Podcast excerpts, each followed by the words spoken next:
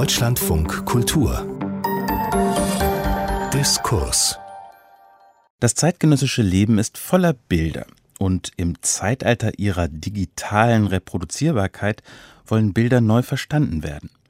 In Zusammenarbeit mit dem Wagenbach Verlag begleitet Deutschlandfunk Kultur eine Reihe von neuen Buchessays über digitale Bildkulturen mit öffentlichen Gesprächen. Nach einer Diskussion über Selfies vor ein paar Wochen hören Sie hier ein Gespräch über Bilder und Netzfeminismus. Es diskutieren die Medienwissenschaftlerin Anne-Kathrin Kohut und die Autorin Katrin Wessling bei einer Veranstaltung im Berliner Kindl Zentrum für zeitgenössische Kunst. Mein Name ist René Agiga. Ich darf Sie herzlich willkommen heißen hier in diesem Kindle-Zentrum für zeitgenössische Kunst. Ich möchte das tun, indem ich ganz kurz daran erinnere, dass wir vor wenigen Wochen hier schon mal so eine ähnliche Art von Gespräch gehabt haben über einen anderen Band aus dieser Reihe Digitale Bildkulturen. Da ging es um Selfies. Und demnächst nach der Sommerpause führen wir ein drittes Gespräch, ebenfalls aus dieser Reihe Digitale Bildkulturen. Da geht es um Emojis. In beiden Fällen liegt zumindest für mich unmittelbar nah, dass das was mit Bildern zu tun hat. Bei Selfies denke ich an mich selber, bei Selfies denke ich an andere Leute, bei Selfies denke ich jedenfalls an Gesichter und bei Emojis denke ich an Gefühle. Aber auch da ist klar, bei Gefühlen und bei Gesichtern ist klar, es geht um Bilder, ohne Frage. Heute, jetzt, wollen wir reden über einen Band namens Netzfeminismus. Da liegt zumindest für mich nicht auf der Hand, was genau das mit Bildern zu tun hat, wie genau das in die Reihe digitale Bildkulturen hineingehört. Und äh, mit dieser Frage wollen wir gleich einsteigen. Wir sprechen hier unter anderem mit Katrin Wessling. Herzlich willkommen. Danke. Katrin Wessling ist Autorin und Journalistin. Drei Bücher hat sie veröffentlicht. Eins heißt Super und dir. Und wir sprechen natürlich mit Anne-Kathrin Kohut darüber, Medienwissenschaftlerin in Leipzig außerdem Herausgeberin, Mitherausgeberin dieser Reihe Digitale Bildkulturen. Der andere Herausgeber ist Wolfgang Ulrich, ebenfalls im Publikum. Und Anne-Kathrin Kuhut ist Autorin dieses Essays, dieses Buchessays Netzfeminismus. Und deswegen geht diese erste Frage an Sie. Was hat das mit Bildern zu tun? Was hat Netzfeminismus mit Bildern zu tun? Ist natürlich sehr interessant, ähm, dass äh, Sie das nicht gleich in Verbindung bringen mit Bildern. Denn wenn man an äh, Feminismus denkt, denkt man, glaube ich, eher an das Format ja, Text, Manifeste im Idealfall, vielleicht auch Theorie, aber sehr, sehr wenig nur an Bilder. Und wenn man an Netzfeminismus denkt, dann denkt man, würde ich sagen, vor allem an Hashtags wie MeToo oder Aufschrei, ähm, um jetzt mal die populärsten zu nennen. Aber tatsächlich gibt es eben einen sehr großen Bereich an feministischen Aktivismus und auch feministischer Kunst im Netz, die nur, man kann sagen, dass eigentlich Bilder immer in einem Kontext stehen, sie werden immer kommentiert, es gibt ja auch da eine Verschlagwortung natürlich, aber die eben sehr viel vor allem sich über Bilder artikulieren und ja mit Bildern auch um bestimmte ja, Rollen der Frau, sage ich mal, also ich beschäftige mich zumindest genau damit, kämpfen, darum verhandeln, was das Richtige ist und was das Falsche ist. Und überwiegend auf Instagram, aber nicht nur, lange Zeit auf Tumblr, manchmal auch auf Twitter. Und genau diesen großen Bereich versuche ich eben abzudecken in diesem wirklich weit gefassten Oberbegriff Netzfeminismus, der nichts anderes heißt als, ja, wie sich äh, Feministinnen im Netz artikulieren, und zwar mit Bildern. Und das kann im Bereich Aktivismus sein, das kann im Bereich Kunst sein. Und der dritte Bereich, der vorkommt auch in dem Buch, ist der Bereich der Werbung, eben Werbebilder, die jetzt eben nicht mehr im öffentlichen Raum an Plakatwänden stattfindet, sondern natürlich auch viel im Internet, zum Beispiel auf Instagram. Katrin Wessling, Sie haben gerade äh, genickt, was man hier im Publikum sehen konnte, aber am Radio nicht hören. Was? Darf ich dir mitnehmen, dass das für Sie total einleuchtend ist, dass Netzfeminismus und Bilder zusammenhängen? Ja, aber das liegt auch daran, weil ich selber viel bei Instagram aktiv bin und für mich bedeutet Netzfeminismus eben Feminismus, der im Netz stattfindet und das bedeutet erstmal für mich alles. Also das sind Videos, Bilder, Musikstücke, Serien, Tweets, Blogs, alles. Also ich habe da nicht so eine starke und starre Vorstellung von. Ja. Sie sind selber auf Instagram nicht zuletzt sehr aktiv. ja. Das, unterhalten Sie dann einen feministischen Account? Das ist lustig, weil ich ähm, habe mir gerade überlegt, dass Sie das bestimmt fragen werden. Und ich habe mir auch eine richtig geile Antwort überlegt. Ja. So folgende. Das läuft jetzt gleich also, die ganze Zeit so, oder? Sie ahnen das? Oh, dieser Pressure. Ja. nee, also ich habe mir das auch gerade überlegt und habe gedacht, nein, also ich bin eine Feministin und es gibt feministische Inhalte auf meinen Accounts und ich glaube, dass viele Leute auch sagen würden, dass Feminismus ein sehr großes Thema auf meinem Instagram-Account ist. Aber es ist eben kein monothematischer Account und ich mache da halt auch ganz viel äh, Quatsch und Bums, was überhaupt nichts mit äh, Feminismus zu tun hat. Äh, können Sie vielleicht versuchen zu erklären, inwiefern das manchmal mit Feminismus zu tun hat? Also inwiefern der Instagram-Account, den Sie machen, wo vor allem Bilder gezeigt werden, nicht zuletzt Bilder von Ihnen gezeigt werden, inwiefern das so eine feministische Farbe oder so hat? Also ich glaube auf ganz vielen Ebenen. So die eine Ebene sind definitiv Bilder zum Beispiel, ähm, wo ich mich mit äh, Körperkultur beschäftige, vor allem in meinem eigenen. Also einfach unter den Bildern darüber spreche, wie ich mich zum Beispiel gerade fühle mit meinem Körper auch darüber rede, wie schwierig es oft ist, mich selber zu akzeptieren mit meinem Körper und so weiter. Also ich habe äh, vor einiger Zeit auch noch sehr viel mehr gewogen und ich habe sehr viel abgenommen und das war auf jeden Fall ein Thema. Also vorher auch so dieses viel zunehmen und wie Leute dann plötzlich auf mich reagieren, als ich so viel zugenommen hatte. Was ich halt zeigen möchte, ist, dass eine Frau lustig sein kann. Das gelingt mir nicht sehr oft. Dass eine Frau schlau sein kann und schlaue, sich mit schlauen Dingen beschäftigen kann. Das ist auch für mich feministisch zu zeigen, Instagram besteht nicht nur aus Frauen, die den ganzen Tag irgendwie äh, in Vietnam Urlaub machen und irgendeine Scheiße über Kosmetika labern, sondern eben halt auch aus Frauen wie mir, die halt sich über die Europawahl Gedanken machen, die sich über aktuelle Politik Gedanken machen, die Bücher lesen, die einfach mit diesem ganzen oberflächlichen Bums nichts zu tun haben. Was wäre oberflächlicher Bums? Oberflächlicher Bums ist tatsächlich so reines Konsumieren für mich so. Also dieses, ähm, ich finde nicht, dass ein Beauty-Account oder ein schöner Account oder so ein Lifestyle-Account antifeministisch ist oder nicht feministisch sein kann. Aber wenn es halt wirklich dieses dumme Konsumieren ist und dann auch sowas wie, also ich glaube, das Schlimmste, was ich gelesen habe in den letzten Monaten, war immer dieses, hey Mädels, bald ist wieder Sommer, denkt an euren Beachbody und so. Also ich könnte halt kotzen, wenn ich das sehe, weil das ist, das ist halt wirklich antifeministisch und das ist auch meiner Meinung nach unglaublich verantwortungslos anderen Frauen und Mädchen gegenüber. Und dass das gerade von diesen großen Accounts kommt. Oder auch so dieses, oh, ich habe so einen Pickel, ich fühle mich so hässlich. Und ich denk so, was soll denn jemand denken, der eine große Narbe im Gesicht hat? So. Das ist halt einfach so dieses, dieses sich selber schämen als Frau die ganze Zeit, damit aber auch immer diese Message rausbringen, dass wenn andere noch was Schlimmeres haben, dass das ja dann gar nicht geht so. Weil wenn so eine Frau halt die ganze Zeit sagt, dass sie hässlich ist und so, obwohl sie eigentlich einem klassischen Schönheitsideal entspricht, was denken denn dann eine 16-Jährige, die das ganze Gesicht vor Akne hat? Verstehe ich. Ich würde da gerne noch weiter nachfragen. Das schiebe ich jetzt mal ein bisschen ganz kurz auf. Ich, das war eine längere Rede, Entschuldigung. Nee, nee, es ist alles gut, alles gut. Ich würde gerne einfach zur Info, Ihr Insta-Account ist gar nicht so klein, 10.000 Menschen ja. folgen ungefähr, ja. 11.000. Okay, also insofern sind Sie sowas wie eine Influencerin vielleicht? Doch, ja, kann man Danke. Man kann das halt selber nicht sagen. Ich nehme mich jetzt immer mit also Katrin Wessing du sagst einfach immer Katrin Wessing Influencerin.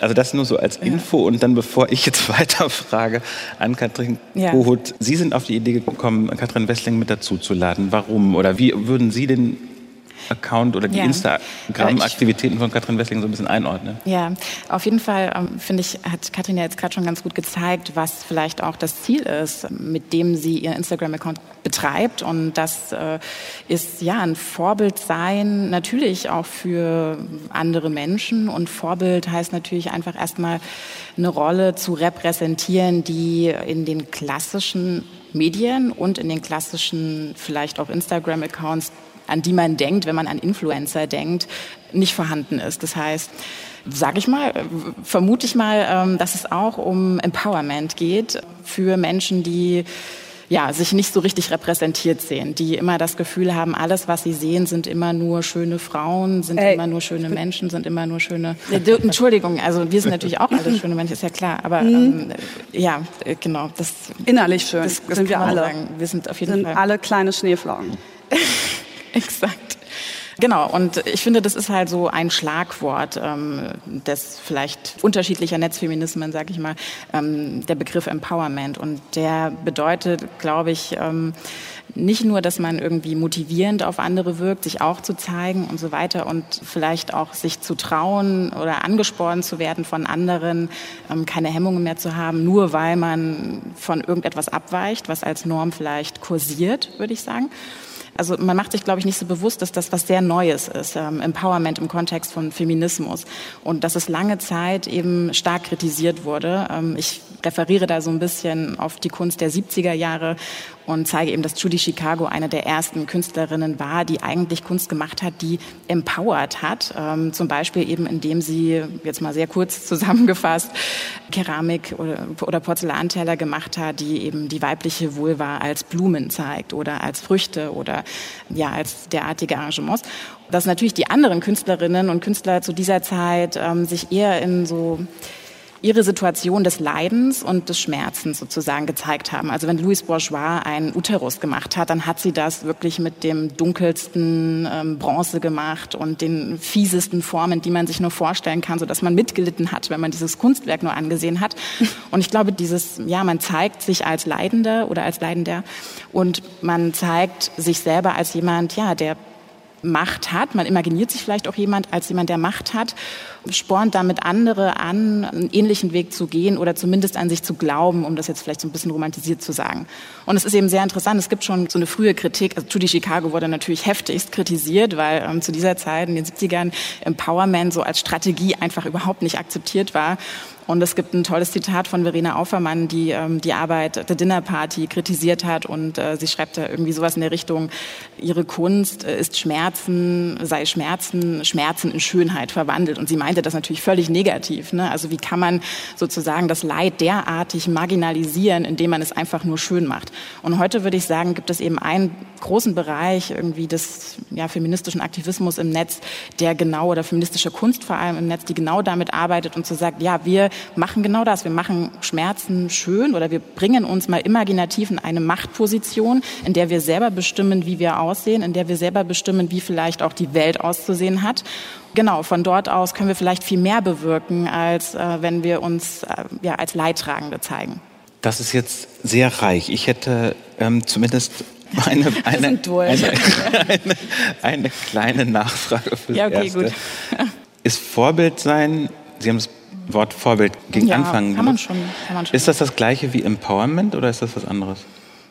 Naja, also ich frage deshalb, weil das ja. Wort Empowerment ist sehr geläufig inzwischen in, in diesem Typ von Texten heutzutage. Sie haben gerade gesagt, in den 70ern noch nicht so und auch die ja. Sache, die damit gemeint ist, nicht unbedingt, also eher Ermächtigung oder so. Ja. Aber die neue Konjunktur des Wortes Vorbild, die hört nicht auf mich zu wundern.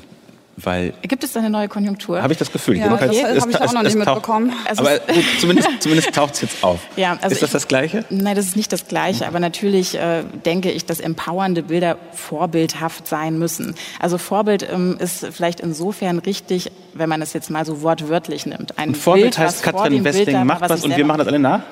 Ja, so läuft das halt, sorry. Ja? ja? Ja, also klar, so nicht jetzt natürlich, also als Repräsentantin jemand von jemandem, der halt influenzt in irgendeiner Art und Weise auf jeden Fall. Vorbild wortwörtlich genommen heißt ja nichts anderes, als es gibt ein Bild, was vor dem Bild da ist, was ich selber sein kann, ausfüllen kann und gestalten kann. Und das ist auch interessant, weil man dann eigentlich an dem Punkt ist, auch aufzuzeigen, wie diese Bilder funktionieren. Denn es sind oft Bilder, die man eben auch nachmachen kann, an denen man vielleicht auch nur partizipieren kann kann. Zum Beispiel eben das Bild einer aufgeschnittenen Frucht als Symbol für das weibliche Geschlecht oder überhaupt ein Geschlecht. Das ist ja leicht sozusagen auch zu machen. Jemand macht das und das Bild ist auf eine Art empowernd, weil es vielleicht ein Tabu überwindet oder ein Tabu bricht, je nachdem, ob man das so findet oder nicht. Und andere können dann sozusagen das gleiche Bild auch machen, sich dazu bekennen auf ihrem eigenen Account und so weiter. Insofern war das eine Bild das Vorbild für ein anderes und wieder ein anderes und wieder ein anderes und im Idealfall eben eine ganze Welle an Bildern, die ähm, dann schlichtweg, und das ist das Ziel, glaube ich, auch von solchen von solchen Bildern und solchen Aktionen, ja, unseren großen Gaze, äh, unser großes Blickregime auf Frauen, Geschlechter, Männer, alle Personen überhaupt im Idealfall verändern oder zumindest ja, etwas damit machen sollen, sage ich mal im weitesten Sinne. Ob jemand ein Vorbild ist, wird ja entschieden von anderen. Ob jemand empowernd ist, wird auch von anderen entschieden. Anderen das ist heißt auch eine Publikum, eigene oder? Also ich kann mich dafür entscheiden, dass ich einen, einen Lebensstil pflege, von dem ich mir wünsche, dass er Vorbild für andere Leute ist. Ob ich ein Vorbild bin, entscheiden diese anderen Menschen. Deswegen habe ich die Frage gerade irgendwie nicht so richtig verstanden. Erstens, wo genau das Problem läge, wenn es so wäre. Also und zweitens, so verstehe ich nicht ganz. Also es kann doch alles, es doch existiert doch gleichzeitig. Also Empowerment und Vorbilder und auch bestimmte Frauen, die sehr empowernd sind und keine Vorbilder für andere sind. Wenn man sowas wie den Instagram-Account oder die Aktivitäten, die Sie da machen, Katrin Wessling, wenn man die Ja. als vorbildhaft äh, bezeichnen würde, könnten Sie was damit anfangen? Ja, weil mir das oft Leute schreiben. Also ich poste nicht was und denke, gutes Vorbild, also wirklich im Gegenteil. ich kann wirklich nicht dazu raten, meinen Lifestyle als vorbildhaft zu sehen. Aber ich weiß, also ich rede zum Beispiel auch sehr viel über psychische Erkrankungen und sowas. Und da schreiben mir schon oft Leute, dass ich auch ein Vorbild für die bin. Ich warne sie aber auch immer, weil es natürlich eine Sache ist, ob ich das kann mit meinem Umfeld und meiner Kraft oder jemand anders halt. Und deswegen ja, ich, für einige bin ich ein Vorbild, aber für andere auch nicht. Und mit dem Begriff Empowerment können Sie auch was anfangen, vermutlich. Ja, ich weiß, was er bedeutet, ja. Ich denke natürlich, dass man in dem Moment, wo man in die Öffentlichkeit geht, mit seinen Bildern, mit seiner Arbeit, dann ja, ist man auf jeden Fall bereit dafür, sozusagen auch als Vorbild ähm, zu fungieren oder muss natürlich auch wissen, ab einer bestimmten Community, ja, dass man andere eben beeinflusst auf irgendeine Art, sich auch natürlich mit der Frage auseinandersetzen. Also man hat ja eine gewisse Verantwortung. Ich weiß nicht, wie sich das für dich anfühlt, aber ich denke, selbst bei einem sehr kleinen Account mit sehr wenig Followern, dass man natürlich irgendwie eine Art von Verantwortung hat gegenüber denen, die das jetzt lesen. Also ich Also ja. nee, so bin nee, das habe ich Ja. nicht. Also ich, die einzige Verantwortung, die ich fühle, ist die Verantwortung wahrhaftig zu sein und absolut nie etwas zu behaupten, das gelogen ist oder das von dem ich mir nicht sicher bin, dass es stimmt. Das versuche ich komplett zu vermeiden, weil ich einfach auch journalistisch arbeite und das ganz schlimm fände, wenn ich so irgend so ein Fake verbreiten würde oder so. Aber sonst, also ich trinke in meinen Stories.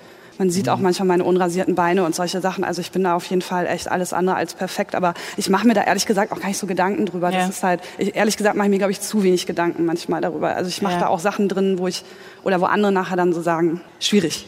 Dieses wahrhaftig würde mich sehr interessieren. Also, Ja. dass, wenn Sie sagen, ich will da vor allem wahrhaftig sein.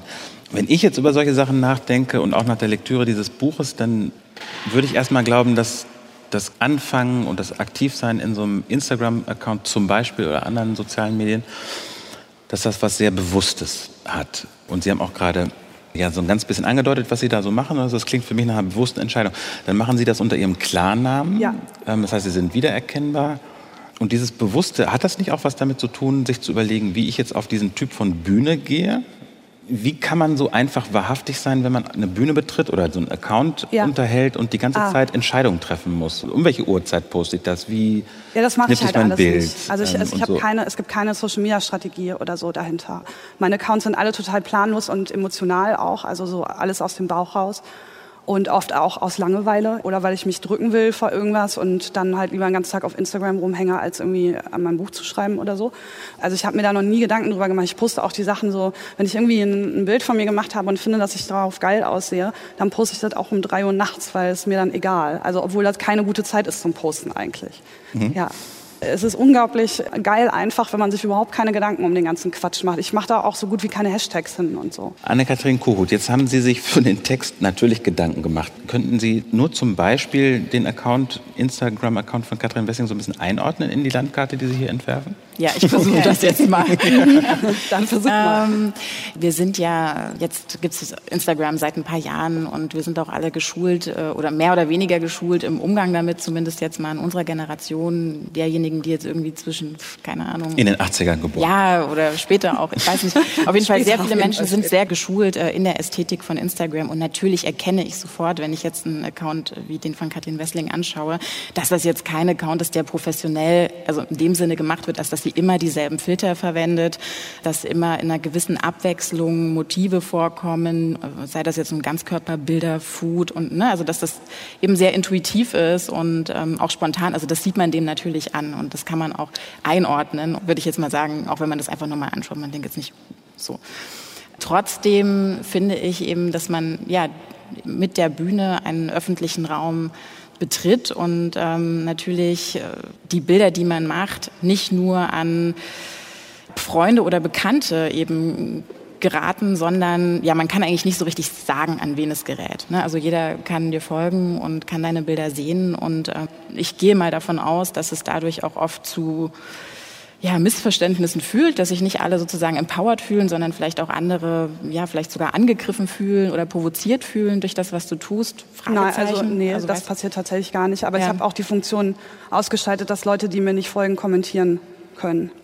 Also okay. da habe ich gar keinen Bock drauf. Äh, tatsächlich hat das echt nochmal was geändert, weil das heißt, es ja. ist dann ein Klick weiter. Also Sie müssen mir erst folgen und dann können Sie einen Kommentar schreiben. Und das scheint auszureichen, um Ihre Wut. Ja, ja. Schon okay, alles klar. Ja, es ist viel entspannter. Ich kann, kann das nur empfehlen. Um ihre Wut? Ja, so, also das, ich glaube, das ist halt einfach so, wenn man so, also jeder kennt das ja, wenn man in so Rage ist und dann will man so einen bösen Kommentar schreiben und so und dann muss ich man. Ich kenne das nicht. Gut.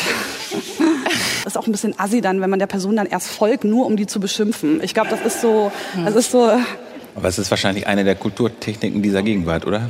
Ja, aber ich habe das Gefühl, es ist auf jeden Fall besser. Das ist halt, also ich, ich merke, viel Blocken hilft auch. Ich blogge auch immer so, also vorher schon, bei Twitter ganz viel und so wenn Freundinnen von mir feministische Tweets machen oder Bilder mit so Inhalten oder wenn ich die irgendwo anders sehe und dann blocke ich die Leute, die da dumme Kommentare drunter machen, bei den anderen schon alle vorher. Also das macht das Leben echt sehr viel angenehmer.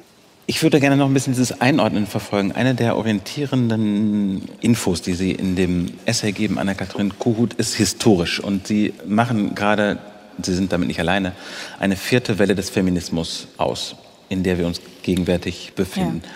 Wie funktioniert die Zählung? Was macht die vierte Welle des Feminismus Also aus? ich mache die nicht aus, ja. aber ich referiere natürlich Zeitungsartikel ja. und Feuilletonartikel, die immer wieder die vierte Welle ausmachen. Aber man kann natürlich sagen, ja, also es gibt eben eine, eine erste Welle von äh, Feministinnen, die erstmal nur gleiche Rechte eingefordert haben, die sie dadurch sozusagen erreichen wollten, indem sie sich Männlichkeitsidealen anglichen im weitesten Sinne. Wann, wann ungefähr? im frühen 20. Jahrhundert, sage ich mal im weitesten Sinne. Dann gibt es die sogenannte zweite Welle, etwas später, vielleicht bis in die ungefähr die 70er Jahre, den sogenannten Differenzfeminismus, wo man erkannt hat, ja gut, ähm, mit der Angleichung an den Mann sozusagen kann, ist es auch nicht getan. Äh, Im Gegenteil, also auch dann sind wir immer nur patriarchal bestimmt und das Bild auch von uns selbst, also ein wesentliches Motiv von, von meinem Buch ist es auch zu fragen, ein Ziel der aktuellen Feministinnen, vor allem feministischen Künstlerinnen im Netz, ist es, einen Female Gaze zu entwickeln. Und das ist tatsächlich auch eine Frage dieser zweiten Welle gewesen, in dem Sinne, dass sie, was kann man tun? Also wie kann man als Frau ganz und gar Frau sein, in so einem ganz eigenständigen Sinne. Was ist das Weibliche per se im Vergleich zum Männlichen? Ähm, und wie kann man es schaffen, da was Powervolles, was Machtvolles äh, zu erschaffen, das sich nicht wiederum am Mann orientiert? Dann äh, hat aber Silvia Bowinschen sehr schön festgestellt, dass äh, das so ein bisschen die Geschichte ist vom Wettlauf zwischen dem Igel und den Hasen und dass dieses Bild des Mannes von der Frau immer schon, also als Igel immer schon sozusagen dem Hasen voraus ist. Egal was wir machen, ja, wenn wir sagen, das eigentlich Weibliche ist, sich besonders zu stylen oder was auch immer, dann kommen andere und sagen, das reproduziert ja doch wieder nur das Bild des Mannes, ähm, einer Frau und so weiter. Also sie hat da gezeigt, es gibt dieses unglaubliche Dilemma. Also man kommt als Frau einfach nicht zu dem Selbst, in Anführungszeichen. Ende der 70er imaginierte Genau, so zweit, genau, von ähm, Silvia Bowinschen. Und ähm, ja, dann kam es ist wirklich sehr verkürzt, die dritte Welle, wo ich jetzt mal sagen würde, Judith Butler ist vielleicht die Hauptautorin gewesen, die äh, etwas sehr Kluges gemacht hat, weil ich finde, Silvia Bowinschen zum Beispiel hat keine Antwort darauf gehabt. Letztlich endet äh, ihr Buch auch ähm, mit so diesem Dilemma einfach und eine Lösung gibt es irgendwie nicht. Judith Butler hat eben die Antwort darauf gegeben und gesagt, ja gut, diese Pole Mann, Frau muss man einfach auflösen. Wir dürfen nicht mehr in diesen Geschlechtspolen denken und ähm, deswegen sozusagen kam die Queer Theory irgendwie in diesen Feminismus hinein. Und die vierte Welle Welle, also ich denke, es wird deswegen oft von Vierter gesprochen, weil diese Feministinnen, von denen auch in dem Buch hauptsächlich die Rede ist, damit aufgewachsen sind. Also auch mit diesem Gedanken und mit Butler mit Butler und mit dem Gedanken, dass man vielleicht von vornherein nicht so sehr in diesen Geschlechtspolen denken muss, soll, kann. Und das ist äh, für sie sozusagen ein, wir machen diese Bilder trotz alledem, weil sie einfach, oder auch Bilder von Weiblichkeit oder die zumindest lange Zeit mit Weiblichkeit assoziiert waren, ob das heute immer noch so ist, kann man eigentlich diskutieren, verwenden sie einfach trotz alledem, weil es ähm, eines von vielen Sachen ist und man wehrt sich einfach sozusagen gegen diesen, diese Geschlechtszuschreibung, dass das, was sie tun, weiblich ist. Und ich mache dann so ein bisschen den Vergleich, weil eben Silvia Bowen schon auch schon gesagt hat, gut, im Zeitalter der Empfindsamkeit zum Beispiel haben ja auch schon Männer, also meine These ist so ein bisschen, heute haben wesentlich Frauen eine Ästhetik geprägt, die unsere ganze Kultur eigentlich auch dominiert. Die muss man jetzt nicht weiblich nennen, aber Frauen machen einfach super interessante Bilder, die sehr viele andere Menschen nachmachen, weil sie halt sehr toll sind. Unter anderem Frauen, alle Menschen. Silvia Bovin schon sagt, ja gut, in der Empfindsamkeit hatten wir das ja an sich auch schon. Ne? Männer haben sozusagen empfindsam geschrieben. Der Unterschied war halt nur, dass sozusagen das männliche Repertoire erweitert wurde, aber ja, den Frauen wurde sozusagen eher die Stimme weggenommen, als dass sie Führerinnen waren dieser dieser Ästhetik. Und ähm, die Männer hätten das dann einfach nur ja, sich angeeignet und ihr eigenes Repertoire erweitert. Aber sie hatten nichts davon. Heute ist das anders, weil heute eben Frauen selber Bilder machen, selber ähm, ja, sich natürlich auch durch das Netz, dadurch, dass es das gibt, ist es überhaupt möglich, dass sich Frauen vernetzen und ihre eigenen Sachen bewerben. Und ich finde, da haben sie auf jeden Fall auch schon sehr, sehr viel erreicht. Also natürlich nicht überall. Natürlich gibt es immer noch diese Influencerinnen, die ein sehr, sehr altmodisches Rollenbild von Frau immer weiter transportieren. Aber ich würde sagen, es gibt zunehmend auch sehr, sehr viele alternative Angebote. Ich entscheide tatsächlich immer ziemlich genau, wem folge ich, wem folge ich nicht.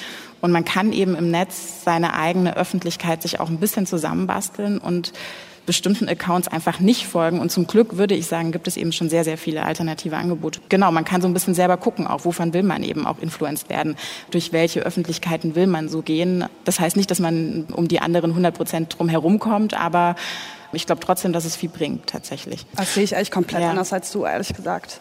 Also ich glaube ja. nicht, es gibt auch noch diese Influencerinnen, die, die so sind, sondern meiner Meinung nach sind sie der, sind sie der Großteil. Ich glaube, dass es nur in unserer Blase, in unserer kleinen bildungselitären Blase so ist, dass wir andere Frauen kennen überhaupt, die alternative Accounts haben.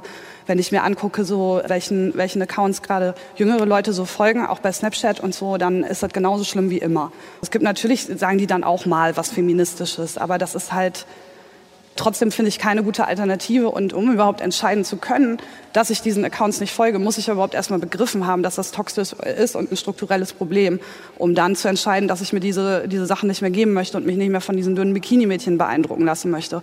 Und das geht ja wiederum nur, wenn ich das überhaupt verstanden habe. Und das ist schwierig. Verständnisfrage zur Klarstellung. Ja. Genauso schlimm wie immer heißt sowas wie dünne Bikini-Mädchen? Dünne Mädchen sind nicht antifeministisch oder kein schlechtes Vorbild, sondern ich meine damit halt Accounts, wo es sehr viel um darum geht, perfekt auszusehen, das perfekte Leben zu haben. Digital Natives auf Bali mit einem MacBook sein, sowas. Was ich nicht ganz verstehe, ist das ein direkter Widerspruch? Also ich lobe gerne auch, was, was vielleicht schon erreicht wurde und was man schaffen kann. Und ich mag ja. nicht so, ich mag nicht so gern tatsächlich diese Ansicht, dass man so sagt, ja, die, die halt irgendwie äh, keine Bildung haben, hätten keinen Zugang dazu.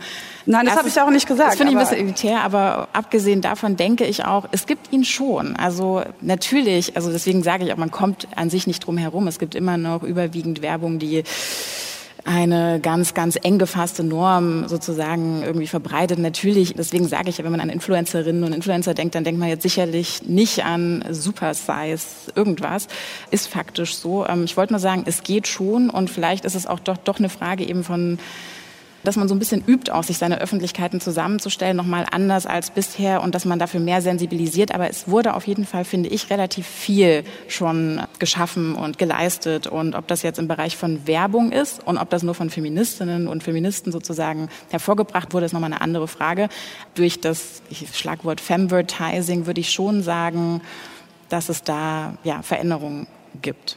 Können Sie Femvertising kurz erklären? Also es ist ein negativer Begriff, den man so ironisch, ja, kritisch sagt, wenn Feminismus nur erkauft ist, äh, zum Beispiel, weil man ein T-Shirt trägt, wo halt draufsteht, Girl ich bin Power. Feministin oder ja. Girl Power ja. oder dergleichen. Okay, also wenn man die Gegenwart versucht zu beschreiben und guckt auf so weibliche Bildpolitiken oder sowas, dann ist es jedenfalls divers. Es gibt Sachen, die sind so schlimm wie immer. Es gibt Sachen, die was ausprobieren. Es gibt Kommerzialisierung mhm. und so. Ich möchte ganz, ganz kurz noch einmal einen Schritt zurück, weil ich gerade in dieser herrlichen Zählung 1 bis 4 was nicht verstanden habe. Mhm. Wenn man das holzschnittartig machen will, dann ist die feministische Welle Nummer 3, die, wo die beiden Pole männlich-weiblich sich auflösen, so ein bisschen. Ja. Wenn man das genauso holzschnitt, was ist das, was Nummer 4, Welle Nummer 4 auszeichnet? Naja, es gibt eben nicht die eine Gruppe. Deswegen lässt sich diese Frage eigentlich nicht beantworten. Ich glaube, was diese Gruppe eben sozusagen oder was alle Feministinnen ab einer bestimmten Generation in der Jetztzeit eint, ist eben, dass sie einfach in dem Wissen schon aufgewachsen sind. Dass sie ausgehen andere, von der, genau, von der Nicht-Polarität naja, oder Nicht-Zwei-Polarität. Sie, sie gehen natürlich nicht davon aus, dass das etabliert ist. Aber ähm, sie sehen darin natürlich eine Möglichkeit, sich trotzdem bestimmten Ausdrucksweisen zu bedienen. Zum Beispiel eben das, was man eher dachte, dass es weiblich ist der Farbe Pink, Früchten, Blumen und so weiter, was vielleicht jemand, der, keine Ahnung, als Künstlerin oder Künstler aktiv war, als Bovinschen ihr die imaginierte Weiblichkeit geschrieben ist, nicht wirklich hätte machen können, weil man ja in dem Dilemma steckte, ne, weil man ja noch erkannt hat, das kann es jetzt nicht sein, das ist nicht der Weg, aber was machen wir? Fragezeichen. Und dieses Dilemma ist nicht mehr, glaube ich, so akut. Das fühlt man nicht mehr. Im Gegenteil, man kann ein pinkes Top tragen zu super behaarten, als Frau, zu super behaarten Beinen und das ist okay. Man bedient sich einfach verschiedener Codes und das halt mit einer Art von Selbstverständlichkeit, die es vorher so nicht gegeben hat, würde ich sagen. Hätten Sie dafür nochmal Beispiele aus Werbung oder Kunst, also wie man mit Blumen, Pink ja. und Zitrusfrüchten was Feministisches ja, ja. anstellt. Das, das sind jetzt so die Zitrusfrüchte. und blaue Achselhaare sollten auch noch ja, vorkommen. Also dann fangen wir mit den Früchten an. Also tatsächlich ich war äh, so um die 2010er Jahre eine sehr aktive Tumblr-Nutzerin. Auf Tumblr kann man eigentlich alles machen. Das ist das Tolle daran. Und bisher, also bis vor einem halben Jahr, glaube ich, waren die Richtlinien bezüglich dessen, was äh, zensiert wird und was nicht, sehr, sehr offen. Das heißt, man konnte eigentlich alles tun. Und man konnte auch auf Tumblr tatsächlich alles finden. Und natürlich gab es da sehr pornografische Inhalte, aber es gab damals schon immer... Pornos und Katzen. Nicht nur, nicht nur. Das, aber damit ist Tumblr auf jeden Fall bekannt geworden und reich geworden. Man hat natürlich dann da habe ich irgendwann gesehen, ah, es gibt überall diese aufgeschnittenen Früchte sozusagen. Und ähm, es ging super schnell viral und ähm, jeder, der sich irgendwie ähm, ja, feministisch gezeigt hat, auf irgendeine Art, hat dann angefangen, ja, Früchte, weil es so einfach ist. Ne? Also ich würde, das ist so eine Art Kick-Off-Bild. So, jeder kann es nachmachen, man kann es nehmen, man kann es zerschneiden, fotografieren, hochladen und ähm, hat irgendwie schnell etwas, was wiederum schnell weiterverbreitet wird, weil die meisten es schon kennen, wiedererkennen und so weiter. Und da gab es dann eben eine Künstlerin, Stefanie Sale, die sozusagen dieses Motiv als Kunst gemacht hat, ähm, Videos gemacht hat. Also sie hat es noch ein bisschen fortgeführt und mit so einem pornografischen Aspekt verbunden, dass sie quasi ähm, ja diese Früchte fingert, kann man sagen, mal weniger und mal mehr ähm, heftig und ja, sie stellt das eben aus. Und jetzt würde ich sagen, ich weiß jetzt nicht, ob in der Werbung gibt es dieses Motiv natürlich auch schon Ewigkeiten, ne? also als Stockfotos und so weiter, weil man natürlich irgendwie, also für Tamponwerbung und so weiter, weil man das Geschlecht ja nicht so zeigen kann, also das gibt es schon länger. Und deswegen jetzt, um zurückzukommen auf die Frage, bewirkt das was, hat das irgendwie so einen Einfluss? Und fand ich sehr interessant, dass das neue ähm, Video von Miley Cyrus sozusagen genau diese Ästhetik aufgreift. Also sie macht eigentlich genau das Gleiche, was man aus dieser netzfeministischen Kunst schon seit vielen Jahren eigentlich so kennt und ja, konzentriert das und macht das alles in einem Video und natürlich hat Können sie, das, das deutlich höhere. Das Video? Ehrlich gesagt habe ich es auch nur in Ausschnitten auf Instagram gesehen.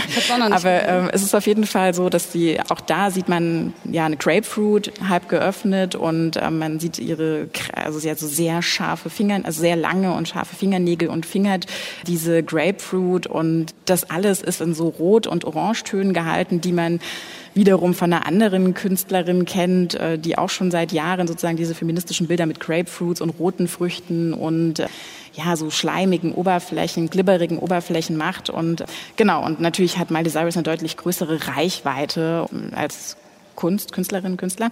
Und deswegen würde ich schon sagen, klar, da ist natürlich eine Ästhetik, die man erst, sage ich mal, so die in den Netzwerken entstanden ist, dann von der Kunst aufgegriffen würde, jetzt hier in einer Art Massen-Mainstream-Kultur angekommen. Und geht Cyrus noch als feministisch durch oder nicht mehr? Für mich schon, ja. Also keine Ahnung. Also ich würde schon sagen, dass das ein feministisches Video ist, ja.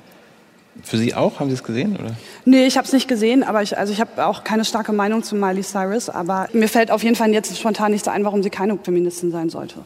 Jetzt ist es so, dass Sie von den vielen, vielen, vielen einander widerstrebenden Sachen, die man in der Gegenwart beobachten kann, nennen Sie eine Frontstellung oder so oder Gegenüberstellung in Ihrem Text, die einerseits so Bildpolitiken und Pop und mit Bildern arbeiten ausmacht und andererseits Sachen, die eher was mit Text und Wort und Intellektualität zu tun haben. Und diese Hashtag-Bewegung wie sehr prominent Aufschrei oder MeToo noch prominenter die sortieren Sie eher auf diese zweite Seite, wenn ich es richtig in Erinnerung habe. Ja. Worin besteht der Gegensatz? Ich habe das so ein bisschen ähm, polarisiert, um sowas sichtbar zu machen. Es gibt, äh, finde ich, gerade sehr, sehr viele Feminismen, die sich gegenseitig immer angreifen und dann auch heftigst kritisieren. Deswegen habe ich versucht, zu, mich zu fragen, warum ist das eigentlich so? Warum steht man eigentlich nicht auf der gleichen Seite? Was ist das?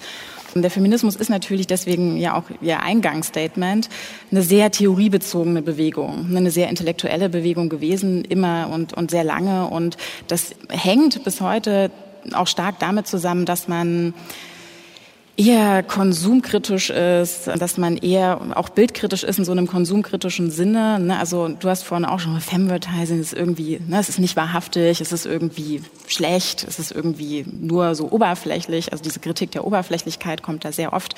Was können solche Bilder schon? Die sind doch nur Werbung, die sind doch nur so und so weiter und so fort. Und deswegen natürlich kann es Leute geben, die genauso bei MeToo mitmachen und dann ähm, Früchtevideos auf Instagram stellen. Also das ist jetzt in dem ich Sinne auch nicht Girl Power Socken. Genau, ja, also klar, also Hab ich wirklich? Ist, es ist kein, ähm, es ist nicht in dem Sinne, es sind nicht zwei Gruppen, aber ähm, ich glaube, es sind so zwei Grundtendenzen, die es gibt und die dazu führen, dass man viele Menschen heute sich aus der einen und aus der anderen bedienen und dann, wenn sie Kritik an feministischen Aktionen üben, schnell eigentlich dann sozusagen wieder die andere Bewegung als Grundlage ihrer Argumentation nehmen.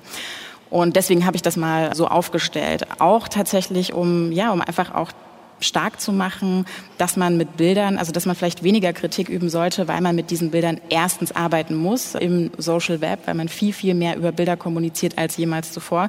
Vielleicht auf lange Sicht nicht darum, drum herumkommt, auch mit Bildern sich auszudrücken und auch ja, mit Bildern theoretisch so theoretisch wie es eben geht, Statements abzufassen oder es, es in Kontexte zu setzen, wo das möglich ist.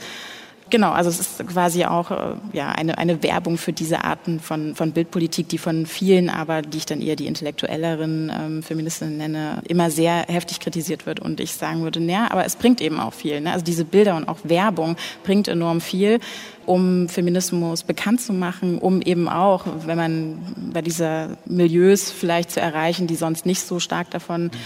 betroffen wären oder es gar nicht sehen würden oder gar nicht wahrnehmen würden. Und da würde ich sagen, ist es hilfreich. Natürlich hat man deswegen nicht die strukturellen Probleme dahinter vielleicht unbedingt gleich erkannt.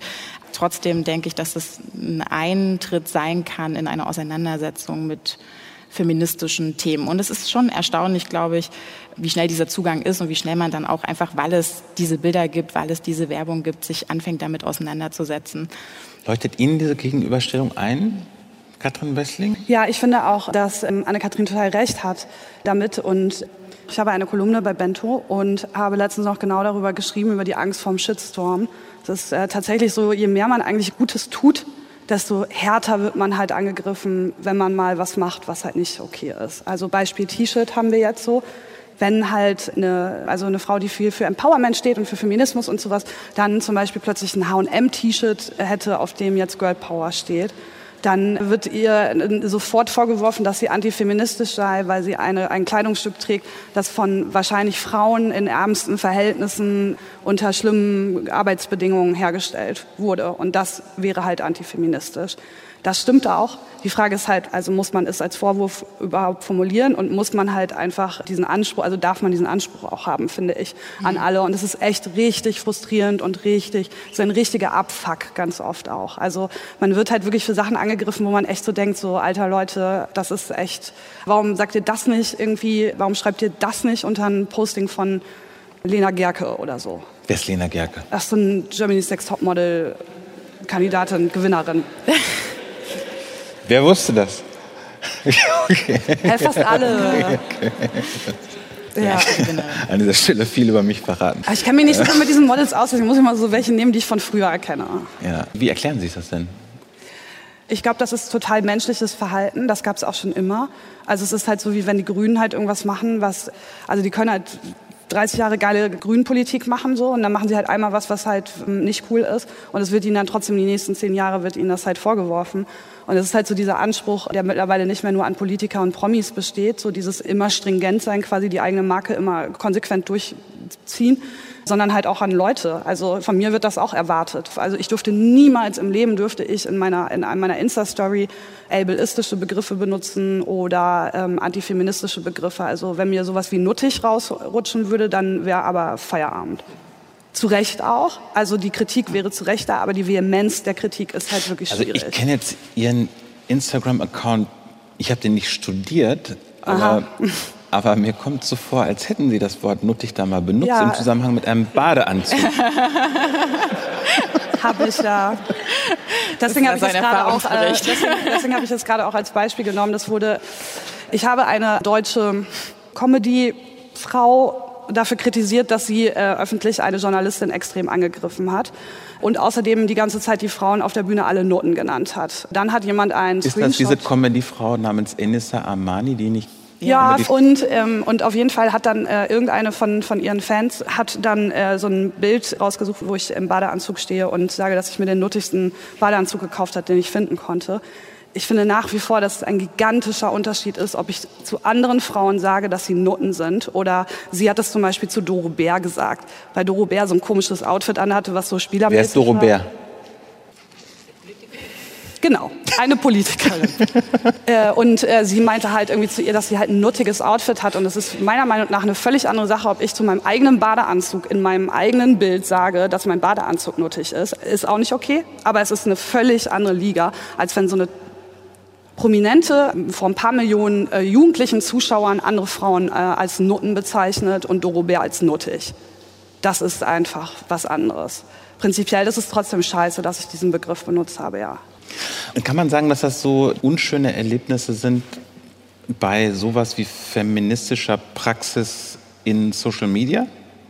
Ich denke, das ist nicht nur natürlich irgendwie bei feministischen, also du hast es ja auch schon angedeutet, ne? jede Art von politischen Statement oder ich würde sogar darüber hinausgehen sagen, jede Art von Statement kann andere ähm, provozieren.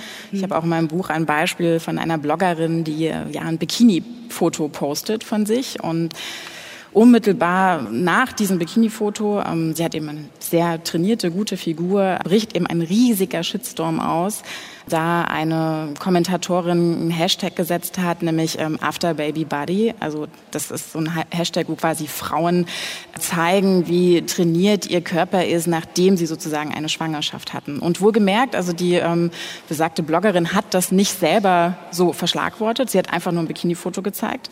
Aber irgendjemand wusste offensichtlich, dass sie halt äh, vor kurzem Kind bekommen hat, weil sie das thematisiert hat auf einem anderen Blog, wie dem auch sei, hat das verschlagwortet und dann brach eben so eine Art Shitstorm aus. Oh Gott. Das ist so ein bisschen auch, was ich vorhin meinte. Natürlich hat das viel damit zu tun, dass die Art der Öffentlichkeit und die Art der Adressierung dieser Bilder sehr neu ist und wir auch überhaupt nicht geübt darin sind, zu akzeptieren oder auch die Bilder richtig zu lesen in ihrem richtigen Kontext. Also, dass man sozusagen als Rezipientin oder Rezipient, der dieses Bild anschaut, jetzt auch sieht, okay, dieses Bild ist jetzt nicht in diesem Kontext von Schwangerschaft äh, veröffentlicht. Dieses Bild ist im Kontext einer Werbung für diesen Bikini ähm, veröffentlicht und das muss man dann auch einfach akzeptieren und sagen, gut, jetzt kann ich ihr nicht zum Vorwurf machen, dass sie irgendwann mal in ihrem Leben schwanger war, wann auch immer und jetzt so aussieht. Ich meine, sie könnte das Bild ja rein theoretisch auch vorher gemacht haben. Also nur mal nebenbei bemerkt, nicht jedes Bild, was auf Instagram hochgeladen wird, ist äh, vor einer Minute entstanden und äh, steht manchmal vielleicht bei dir. Ach so, nein, ich habe so- hab gelacht, weil das ja aber, wirklich äh, super viele Leute genau. denken. Und ich denke es auch immer wieder bei Leuten, obwohl ich selber mich da so gut drin auskenne, denke immer so, die sind immer im Urlaub einfach.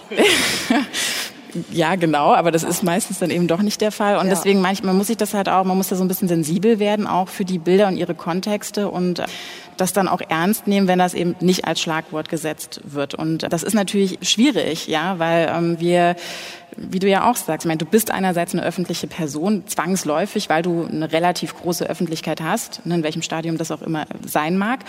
Aber natürlich ist man auch eine private Person. Und als private Person hat man meistens auch angefangen, seinen Instagram-Account zu bespielen. Und oftmals entwickelt sich ja dann erst später sowas Professionelles daraus. Jetzt, heute ist es vielleicht anders und man startet gleich einen professionellen Account, aber glaube ich, alle jetzt in unserem Alter, die irgendwie um die 30 sind, haben auf jeden Fall nicht professionell damit angefangen, sondern sind einfach einfach so in Instagram hineingewachsen, haben einen privaten Account gemacht.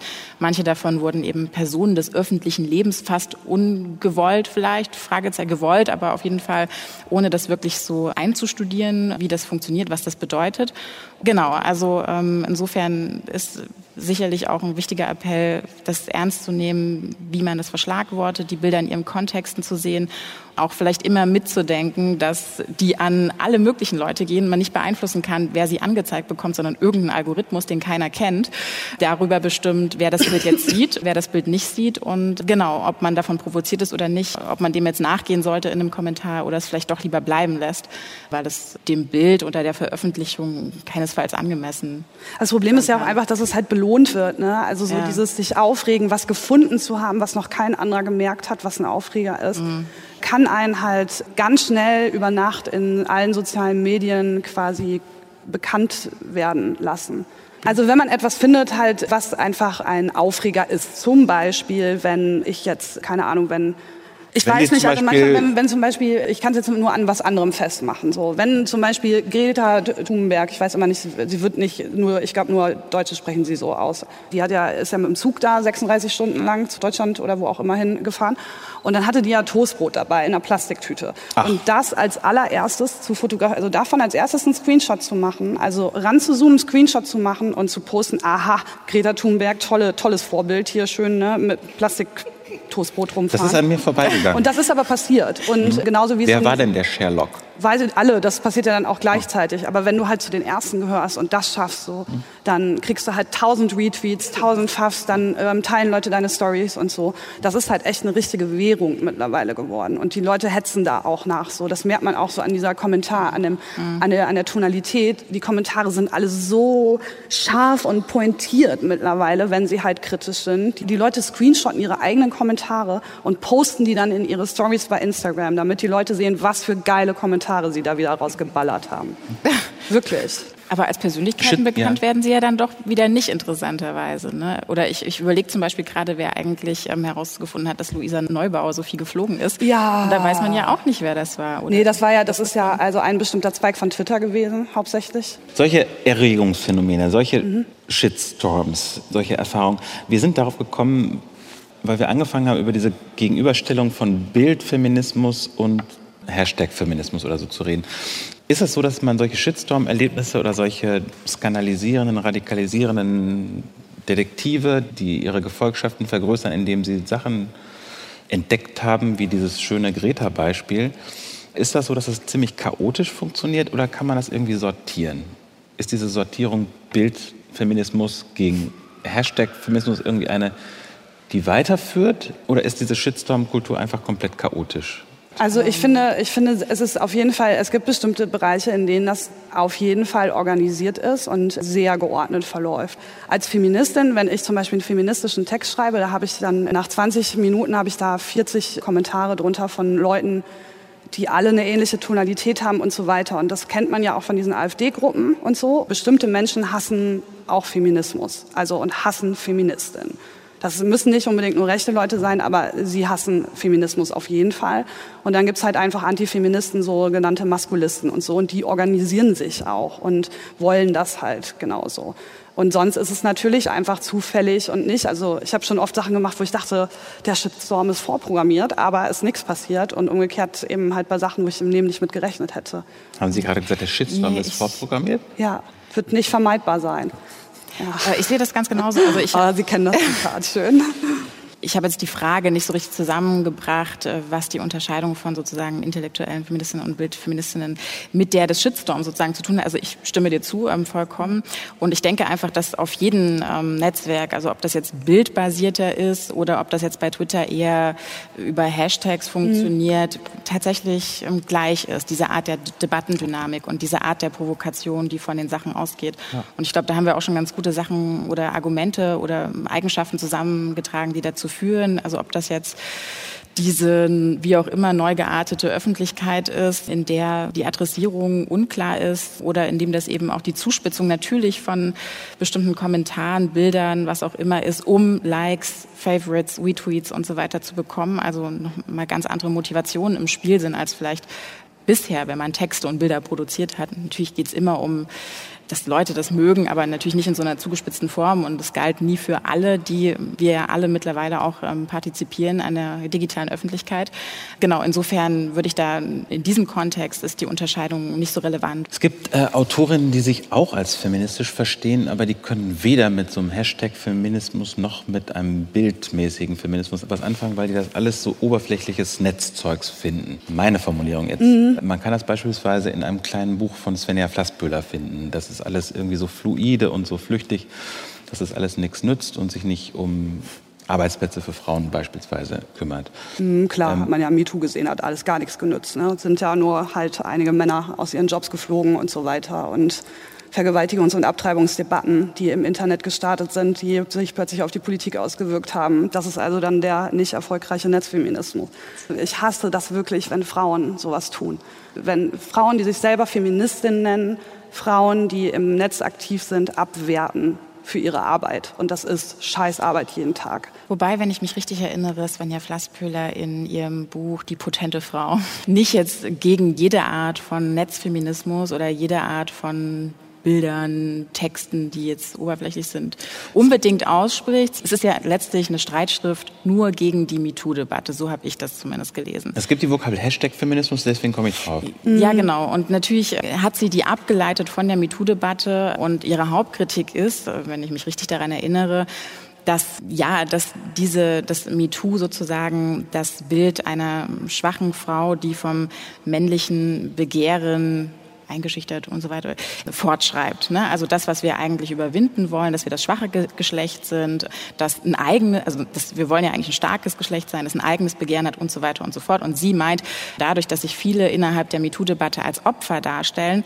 schreiben sie das also nicht im Einzelnen, nicht wenn einzelne Frauen das sagen, dann natürlich nicht, weil man muss ja erstmal eine starke Frau sein, um das überhaupt aussprechen zu können, ist ja klar. Aber sozusagen im großen Gesamten würde dieses Bild fortgetragen werden. Und trotzdem ist mir tatsächlich in diesem Buch auch noch sehr stark in Erinnerung geblieben, dass sie diese ganzen Ressentiments auch gegen Attraktivität zum Beispiel gegenüber Formen von Popfeminismus auch so mitkritisiert, aber nicht in so einer reflektierten Form. Also ich glaube, es gibt jetzt keinen Satz, wo steht, der Netzfeminismus ist unwirksam. Ich, also ich fand es schon immer skurril, dieses Bild vom, ja, was im Internet passiert, ist nicht so wichtig oder ist es nicht echt so. Also ich finde, spätestens nach dem Rezo-Video äh, hat sich das jetzt, also nach der Zerstörung der CDU hat sich das jetzt... Hm. Zerstörung der CDU war jetzt auch ein Zitat, oder? Ja, Gut. natürlich. Also hat sich das gezeigt, dass das Internet ziemlich äh, stark ist. So. Es ist so ein, so ein Argument oft von Leuten, die sich halt auch mit dem Internet nicht wirklich auskennen und da auch nicht wirklich viel aktiv drin unterwegs sind. Das sind Leute, die dann halt so sagen, das, was im Internet passiert, das ist halt nicht das Real Life. Und dabei ist das natürlich das reale Leben die ganze Zeit. Also sonst würde ich halt einfach zehn Stunden am Tag nicht äh, leben. So.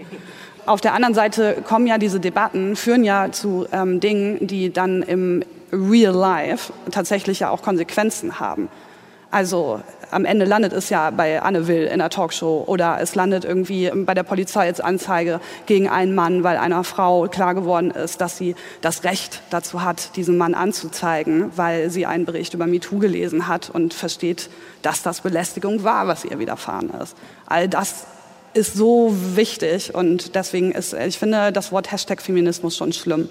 Es ist gelebter Feminismus, der auch aus Erfahrungen besteht und aus unglaublich viel äh, Kraft und Anstrengung.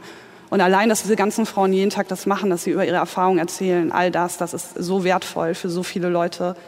Das ist äh, Hashtag Feminismus. Ich sage den Satz jetzt nicht zu Ende. Ich wollte was Gemeines. Also. Ja, Sie kriegen jetzt auch mal Gelegenheit dazu, denn ähm, ich, ja, unbedingt. Denn was Sie gerade gesagt haben, es schließt an die Frage an, die ich jetzt gerne als letztes stellen würde für diesen Teil des Abends. Dann können Sie gerne noch viele, viele Fragen stellen. Meine Frage ist ein bisschen verwandt auch mit dem, was ich gerade von Svenja Flassbühler weitergegeben habe. Die Frage wäre, warum muss man überhaupt Netzfeminismus als eigenen Feminismus abtrennen? Eben. Also wie sinnvoll ist heutzutage die Unterscheidung online versus offline. Ich würde auch sagen, dass es diese Unterscheidung natürlich ähm, nicht gibt. Deswegen äh, sind wir ja auch alle mit unseren klaren Namen online und nicht offline. Mich hat natürlich jetzt trotzdem gereizt, einfach, also man muss ja immer sein Thema ein bisschen eingrenzen, wenn man in Anführungszeichen irgendwie ein Projekt hat, ein Thema, mit dem man sich auseinandersetzen will. Und da war für mich klar, ich gucke mir jetzt nicht allgemein nur Feminismus an, sondern ja, verschiedene Formen, wie sich Feministinnen, und zwar nur mit Bildern sozusagen im Netz artikulieren. Das ist einfach meine Eingrenzung ähm, dieses Themas gewesen und deswegen heißt dieses Buch Netzfeminismus und das heißt natürlich nicht, dass es nicht auch andere Formen von Feminismus gibt, ist ganz klar. Das heißt auch nicht, dass es eine eigene Gattung ist oder so, sondern einfach ein Oberbegriff, ja, für alle feministischen Aktivitäten mit Bildern im Netz. Und trotzdem denke ich, dass es Sinn macht, sich speziell Netzfeminismus anzuschauen, weil sich einfach die Bedingungen für Feministinnen und Feministen so stark verändert haben und die Ausdrucksweisen sich so stark geändert haben, dass es für mich interessant war, dem nachzugehen und ja, da verschiedene neue Strategien auszumachen, die bisher vielleicht auch gar nicht äh, möglich gewesen wären außerhalb des Netzes in den klassischen Massenmedien. Und das ist natürlich in diesem Buch auf eine sehr anregende Weise passiert das auch. Also um das auch mal in diesem Teil des Abends kurz zu sagen. Ich habe es jedenfalls mit viel Gewinn gelesen.